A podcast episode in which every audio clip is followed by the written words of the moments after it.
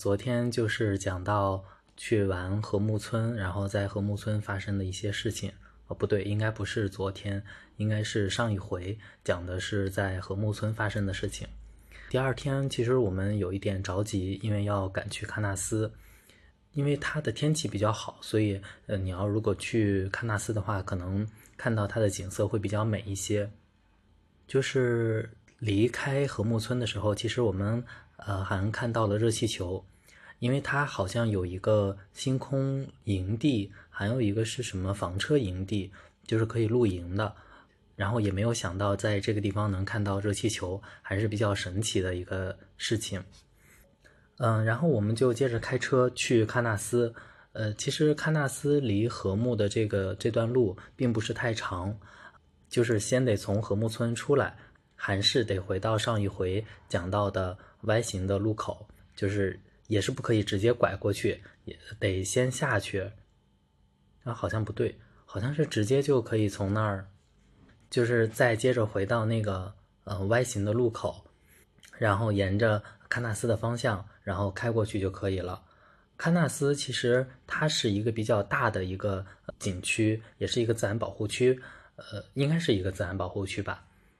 在喀纳斯，其实因为当天我们到了之后。呃，已经是下午的，应该是两点多。到喀纳斯之后呢，嗯，也是一样的，就是你需要先去景区购买门票，然后再坐大巴车，然后到换乘中心，然后再从换乘中心坐呃各区间车，然后到各个景点。呃，我们其实是当时到了喀纳斯之后订的房子，后这家房子呢，一开始我们定的说它是一个。嗯，星空还是一个什么房来着？哦，不是，就定的普通的房子。然后订好了房子，然后我们，呃，因为到了喀纳斯之后，天气也比较比较冷，而且在禾木村，就因为那个地方六人间也没法洗漱，没法呃可以洗漱，但是呃也可以洗澡。就如果你不嫌弃它的这个卫生条件的话，是可以的，也不冷，因为它那个暖气烧的还是比较旺的。所以我们到了。喀纳斯之后呢，先去酒店放东西，放完东西之后稍微洗漱了一下，休整了一下，然后带着必要的东西，然后才去买门票进喀纳斯里边。然后喀纳斯有一个需要注意的地方，是因为它的景区非常的大，所以如果你要是，呃，它是可以选择一进、二进或者三进，就是你可以玩一天、两天、三天。呃，如果你玩一天的话，那你可能只能是。坐着车这样走马观花的看一圈儿，但是如果你玩二进的话，可能会相对比较合适一些。当然三进的话，那就非常非常的好，因为你有大把的时间可以用来徒步，或者是慢慢的去欣赏、去感受这个景色。因为我们的时间比较紧，呃，所以就呃选择了二进。呃，其实，在我们去喀纳斯。之前去，呃，我们的行程想的就是北线的一个经典的路线，这就突然就，但是突然就发生了一件事儿，就是新疆的伊犁伊犁州那边出现了新冠疫情，呃，因为有疫情的话，那其实对于大家来说都出行非常不方便，所以我们就被迫放弃了去赛里木湖，因为赛里木湖在地理位置上，它一半是属于。它一半是属于伊犁州，另一半是属于另一个地方，所以其实就是如果去到这个地方的话，有可能会被就是隔离，所以我们当时就选择也没办法去，这是比较遗憾的地方。但是下一次如果去的话，还是会呃先去赛里木湖的，因为这个是必打卡的一个景点。好，说回喀纳斯，呃，就是我们买了两进的票，因为当天到的时间已经是两点。就虽然说天上有一些云，但还好，就到光线还行，所以我们就坐着那个大巴车，然后就是从它的门口到得到这个换乘中心，大概的时间应该也有一个多小时，一个小时的样子应该是。嗯，它的大巴车呢会全程有那个电视机在讲解，讲解就是你路过哪个景点的时候，他会给你说一段。呃，就是他会还会讲一些图瓦族的生活习惯，还有他们的房屋建筑以及他们的呃节日啊什么的。其实有一点可惜的地方就是，嗯，如果你的时间特别紧张的话，好多景点你没法去看一看，因为它大巴车会一直拉着你，从进了景区之后，然后就沿着喀纳斯河，然后就往里走，呃，会经过白桦林啊，会经过呃他们里边讲到的圣泉，还有讲到的一些桥，还有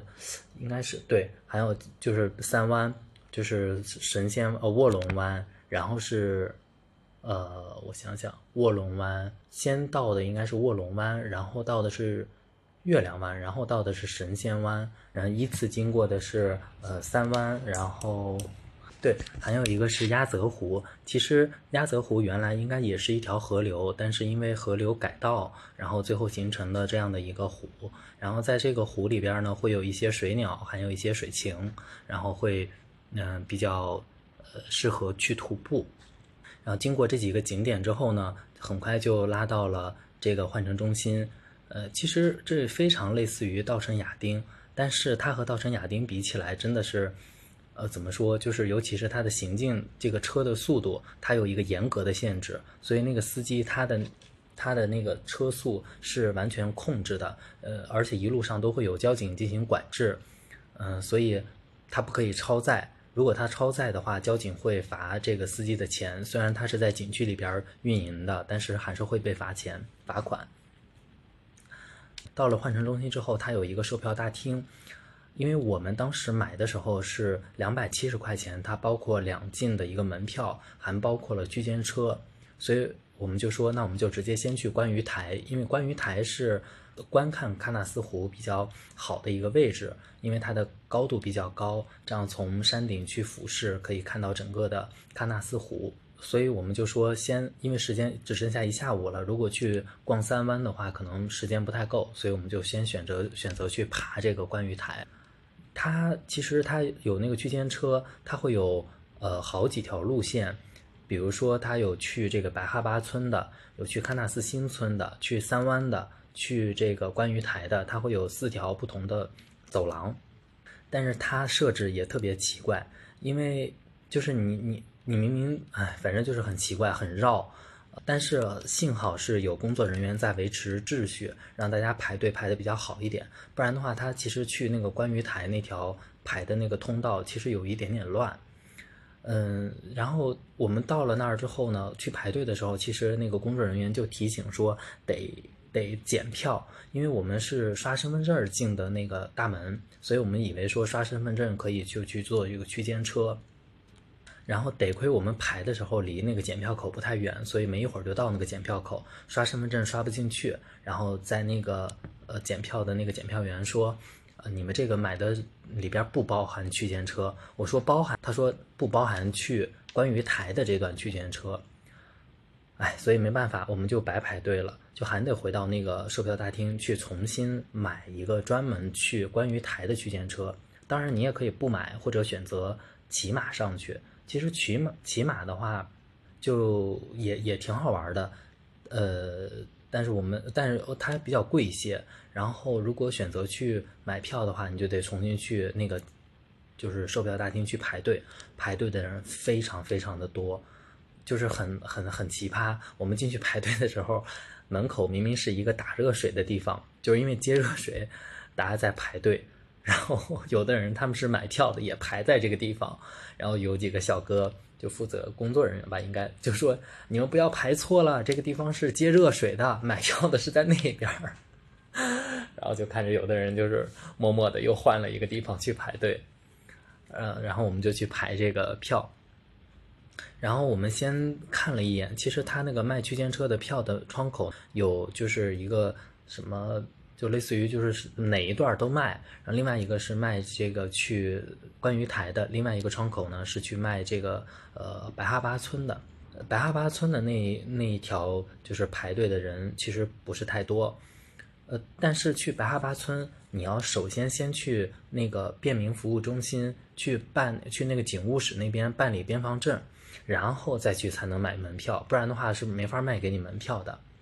所以，如果你在去新疆之前没有办边防证的话，可以去喀纳斯景区里边去办，不需要就是提前办理。但是不需要提前办理的话，那你就得在那个边防证的那个警务室那边去排队，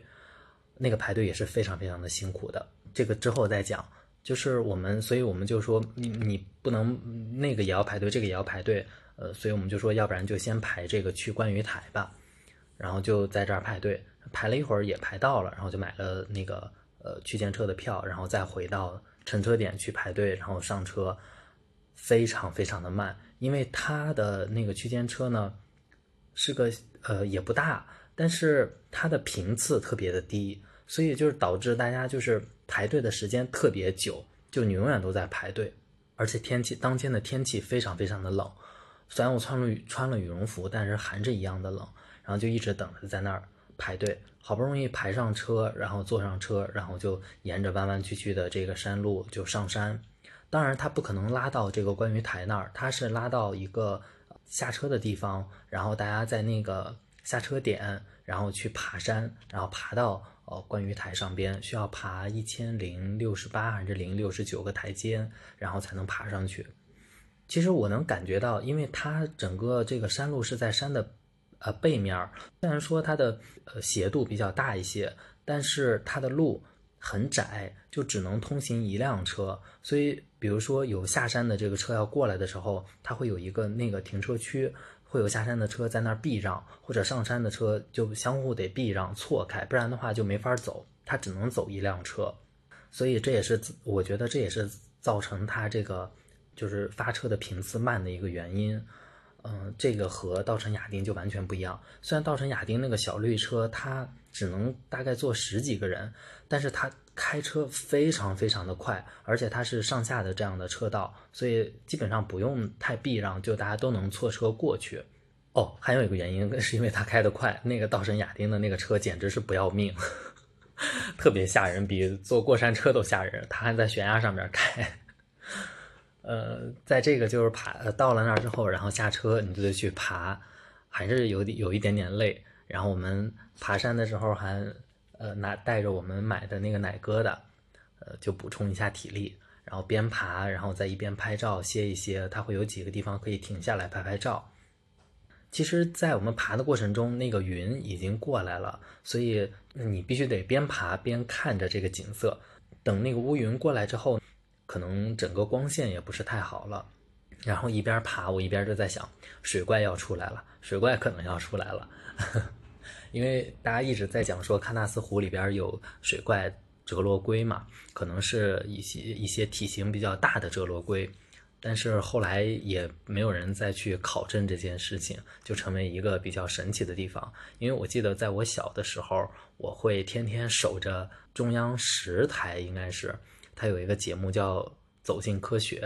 然后它有一个系列节目就是在讲喀纳斯水怪，我当时就觉得。这个地方地下一定有一个什么远古的生物，然后他在其实你在坐那个大巴进换乘中心的那一段路上，那个视频的介绍里边也会提到，就是在零几年发现了一次呀，什么零九年发现了一次，呃，就是还比较神奇的一件事情。呃，当然我们也没有看到水怪，只是在湖上有一些游船，呃，然后就爬到了山顶，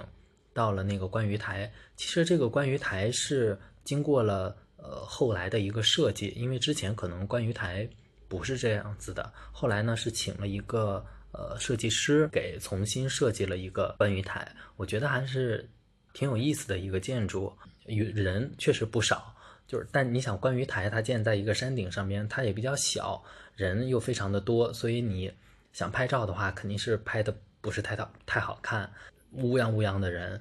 大家都挤来挤去的。所以我们就站在那个角落，好不容易有个角落可以站过去看一看，看一看这个下面的景色。呃，其实那一会儿那个乌云已经过来了，所以整个呃颜色比较暗一些。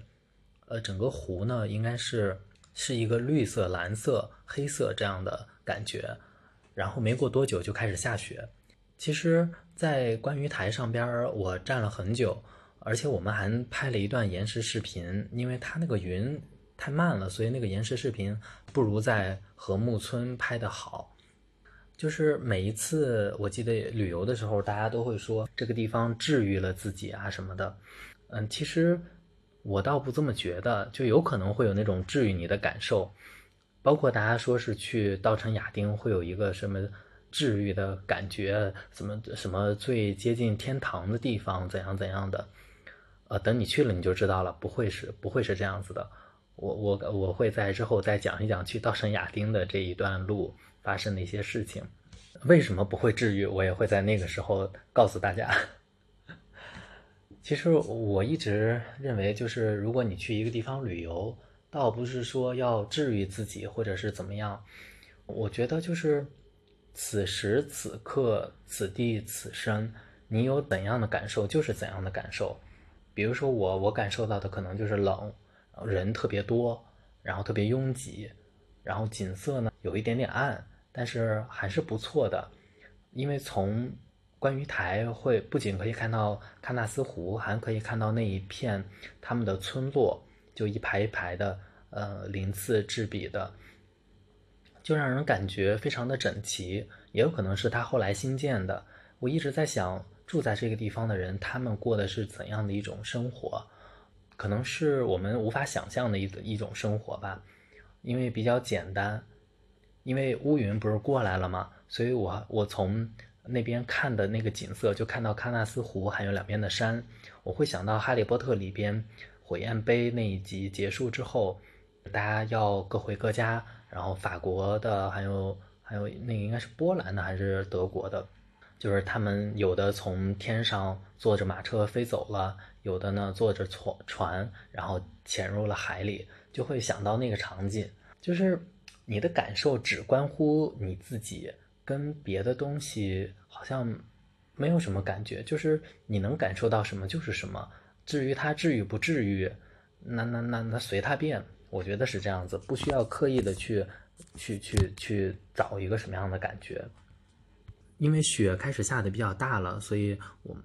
很快它就那个雪越下越大了，整个就开始雾蒙蒙的了。所以我们就选选择下山。在下山的过程中，其实它的台阶是那个石头的台阶，呃，所以还是要小心一点，比较滑，所以要选择登山啊什么的，要穿一个比较好走路、好走的一点鞋。在观鱼台的旁边，其实是有一个地方叫云顶阁，这个地方是可以喝咖啡，还有一个什么餐厅，其实就是一个小卖部吧，我感觉。然后那边还有个民宿，据说那个民宿非常非常的怪，呃，非非常非常的贵。然后在下山的路上呢，雪就越下越大了，所以我们就赶紧就选择赶紧下山吧。等下山出来之后，其实往下走的时候，已经可以看到，就是整个的喀纳斯湖已经被笼罩在雪和雾之中了。嗯，然后我们就也是花了一段时间吧，走下来，应该得已经有六点了吧，走下来。哦，没有六点，应该是走到就是那个乘车点。应该差不多是五点钟左右的样子，结果呢又遇到了这样的一个问题，就是它的运输特别特别的慢。你乘车点应该是那边有一个乘车的等车的一个走廊，已经全部站满了人，就排队的人已经站满了。然后这个形状是什么样的呢？先是这样横着的，然后再竖着的，然后再折过来绕了一圈儿。然后再这样反过来再绕出来，有点像大大泡泡糖哈，然后再绕出来，然后一直再绕一圈，再绕一圈，这些人没法站那个乘车点了嘛，通通都站到了下山的那个栈道上边去了，你就可想而知这个排队的人有多少，然后所有人都在排队，有的人呢。就是他们也也不知道队尾在哪儿，其实他们以为队尾就是在那个乘车点那儿，其实队尾是在栈道上边，就非常非常多的人都在那儿等着，而且雪非常的大，风也特别的大，就真的是非常冷那一天，然后也是等了特别久，然后他那个呃有一个广播一直在播，因为他们在景区升级改造，所以给大家造成了一些不便，请大家谅解。哎，其实那一会儿我的耐，最开始听见的时候，我说好的好的，谅解谅解。但是当你等了很久很久很久之后，冻得已经，哎，整个人都麻木了。那个时候，你真的无法谅解，就特别慢。他那个小车就是上来的特别慢，上来的车特别少。然后等到我们快要坐车的时候，才感觉车多了一点。但那个时候已经我们后头没什么人了。所以大家就在坐着车下去。我以为这个等车的这个遭遇已经结束了。万万没想到，等回到换乘中心之后，然后我们说，要不然今天先去办了那个边防证，因为明天我们想去白哈巴村，所以今天不如就先去排那个边防证的那个队，先给他办了。然后我们其实我们的选择是对的，因为你知道吗？你要是去排，就是回景区大门口的那个大巴车，那个队伍也是非常非常的长，就整个他那个排队的等车那个走廊那边已经全部都是人了，然后已经排到了售票大厅的楼的后边，这还不算，然后再接着走，已经排到了警务室这边，然后绕着他们那个餐厅绕了一圈就人也是巨多。因为从山上下来的人又走不了，然后大家都排在这儿。那天真的是极冷，然后我们就说，那你要是去排这个回家的这个大巴车呢，也是非常的多。看着那个警务室那儿，明明你感觉人不多，也就是一百个人吧，可能连一百个人都没有。明明你感觉人不多，但是那个队伍，最终我们整整排了一个半小时吧，差不多，就非常非常的慢。其实也不能怨他们，因为他那个警务室里边可能只有三个还是四个窗口，他们也很不容易的。就后来我们在排队的过程中，有几个警察小哥哥，然后他们出来就是维持秩序嘛。他们也没有吃饭，因为那会儿已经你想都快七点半了吧，七点左右了，我感觉他们也没有吃饭，然后一直就在那儿维持秩序，然后帮大家解决一些困难。嗯，然后他还。干干，他还在跟大家聊聊天儿，然后就说：“哎，大家辛苦啦，然后怎么样怎么样的，其实还是感觉就是挺不容易的，就相互理解吧。”然后他还问说：“有没有新疆本地的，还有就是港澳台的？呃，好像是不知道是优先办还是不能办，就是他让这些人先站出来，但实际上那条那个队伍里头并没有这些属于这些地方的。然后排在我们的后边的呢，还。”吵了一架，就两个男的吵起来了，就因为插队，因为不是排回家的那个队伍特别长嘛，已经拐到了警务室这边，所以如果这个警务室这边如果是这样竖着排队的话，他会和排那个大巴车的那个队会混在一块儿，所以那个警察小哥就说让大家折过来，跟那个排大巴车的那个队类似于平行，这样一个 L 型的，然后就跟他们因为也是 L 型的，这样的话就。不容易，就是插进去或者是怎么着，结果呢，就是因为是这样一个 L 型，可能那个又过来排队的人就直接排到了那个拐点那个地方，然后就可能就是吵起来了，然后三个警察小哥过来，然后又去拉架，然后有几个游客，因为这这个其实我可以真的可以理解，因为都非常非常的冷，大家排的排队时间都特别久，你如果在这个时候插队的话，会特别让人讨厌。而且还插队也就罢了，还在那儿叽叽喳叽叽喳喳叽叽喳喳的，就别人就会觉得说你特别没有素质。所以我就觉得说，你排队的时候，如果你是几个小伙伴一起的话，那你就让一下，让大家过去。你不要在那儿一个人排了六个人的队，那其实这个是不太好的一个习惯。我觉得，就是还是得有礼貌一些。你你你的人没有来，那你就让一下，让一下。你不要一个人排六个人，那这样子我觉得。呃，是不太好。这个警察警察小哥还问我说：“排了多久了？冷不冷啊？”我说：“特别冷，我穿的羽绒服都被冻透了，就整个人都特别特别冷。”嗯，也没办法，那你只能等着又下雨，呃，又下雪，又刮风的。嗯，然后就进去办边防证。边办边防证的话会比较快，只要拿着你的身份证，然后他可能因为他是全国联网的嘛，所以如果你没有一些特殊的情况，很快就可以办好。边防证是一张纸，所以你要把它保存好。明天去买票，包括第二天要去白哈巴村，会过会经过边防的那个边防的一个检查站，所以他可能会检查你的这个边防证，还有你的门票。还有你的身份证都有可能检查到，所以一定要保存好，不要随便的丢掉你的所有的证件以及票据。当然，我们排完这个队之后，那个就是大巴车的那个队也排的差不多了，就是已经大家走的差不多了。然后我们又过去排那个大巴车的队的时候，其实还好，排的时间不是太久，所以可想而知排边防证的这个队伍排了多久，跟那么长的队伍都是同几乎是同步了。我们都是坐了最后的一班车、几班车了，我感觉都。然后坐到了那个大巴车上之后，整个人稍微暖和了一点。我们都是没座了，都坐到了那个后大座上面去，又饿又困又冷，然后就在大巴车上边昏昏沉沉的，直到拉到了景区大门口。等我们出来的时候，已经没有人了，感觉都，因为我们的酒店其实离这个呃售票大厅，就是大门口景区门口非常的近，所以我们就先回去，呃，先回去缓了一下，然后开着车，然后出来。去找吃饭的地方，我们想说啊，那在和睦村的时候，不是看见人家的那个土火锅嘛？当时觉得人多，然后又贵，想着说，要不然就在贾登峪这个地方去吃，然后开着车去。车停的地方呢，其实是我们路过的时候，它有一个，应该是叫它的一个，就是类似于一个呃旅游的一个，说就有很多酒店，然后还有很多。呃，吃饭的地方就是整个那个那一片区域都是这些，所以我们就回到那个地方去吃饭，然后等把车停下，停在了路边儿。结果停下车的时候，突然发现车钥匙没有电了，就特别窘迫。因为车要是没电的话，一个是打不着车，如果没电的话，我们连门都开不开，哎，就就就太囧了，就没有想到车钥匙没电。哎，也没办法，然后我们就说先吃饭吧，吃完饭去找个小卖部去买，然后我们就去找吃饭的地方，好不容易呢找到一个火锅，然后火锅人特别的多，就你排不上，所以我们就换另一家，另一家，然后他说是可以吃火锅，但是我们都坐下来在那等着了，然后他过来说他们没有羊了，就是没有羊肉的火锅了，只有鸡肉了，然后过了一阵鸡肉的也没有了，哎，就就白等。然后就又换了一家，然后就又找，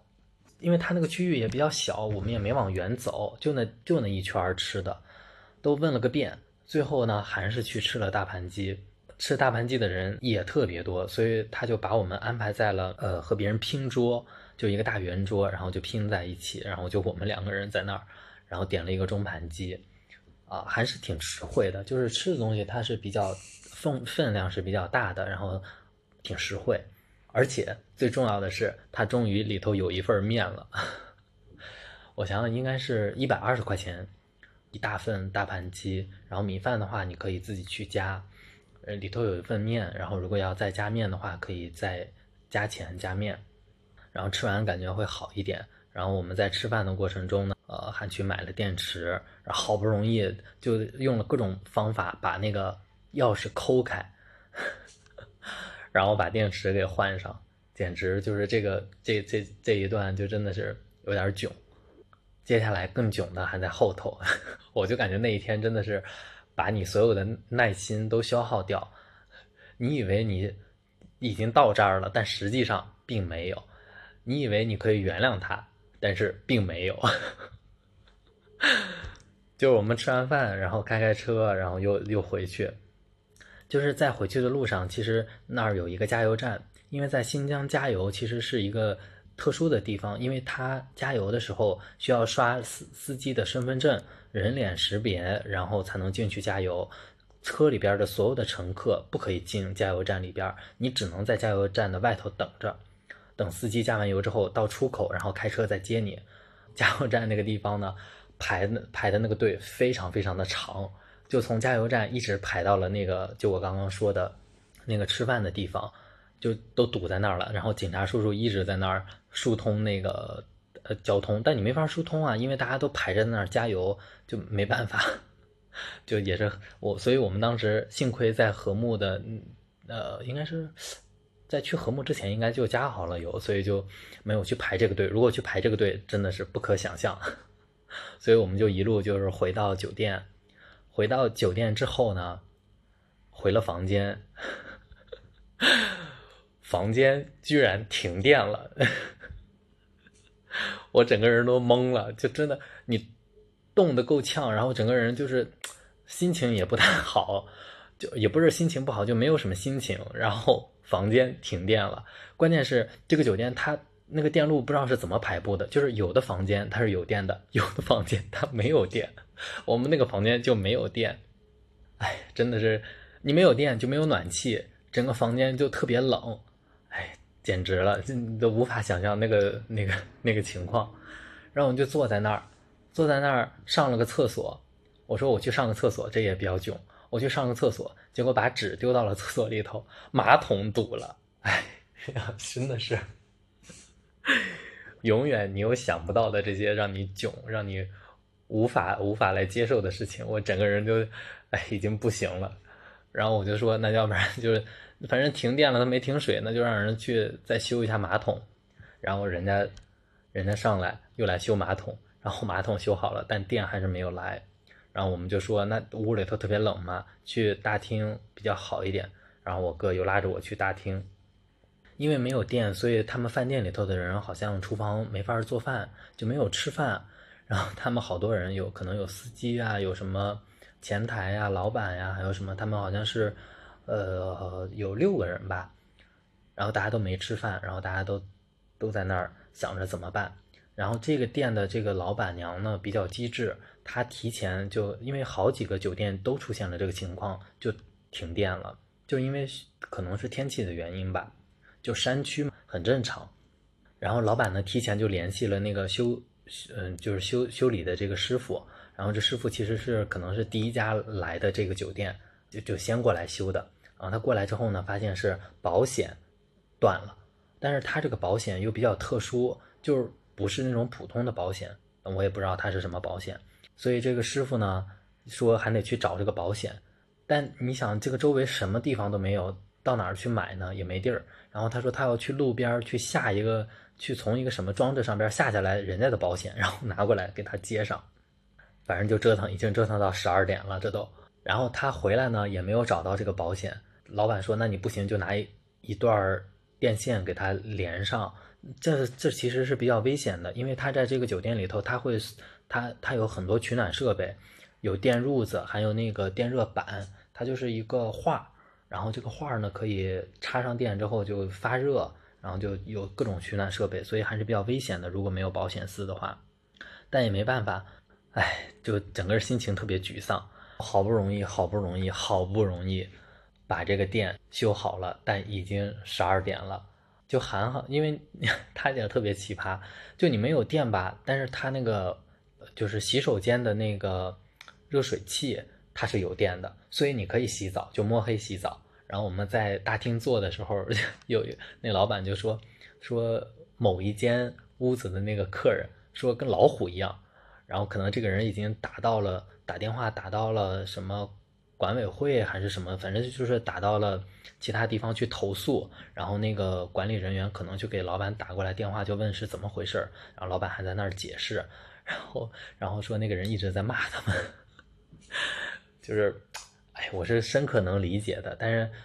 就是你，你这只能是相互理解了。你你骂他也没有用，这个也不是他造成的，这个就是现实的一个情况。但可能那位女士比较凶一点，然后老板娘也是很无奈。然后因为他们没有吃饭，所以他们就拿出来月饼，然后分给这些。呃，这些人吃，因为我们我和我哥两个人在大厅，所以他还给我们两个人月饼。但那个月饼呢是五仁的，五仁的其实我也 OK，但但但是那个月饼太硬了，咬不动，就比较尴尬，所以我们就也也没有吃了。然后这已经折到了折腾到了十二点，然后好不容易来了电，然后我们就抓紧时间赶紧去洗洗漱，然后给手机充电，手机都已经全部没有电了。哎，这一晚上真的是折腾的太难了。可以总结一下，第一天呢，就是在排队等车，排队等车，排队等车，然后就是吹风啊，大雪，受冻，然后回来就停电。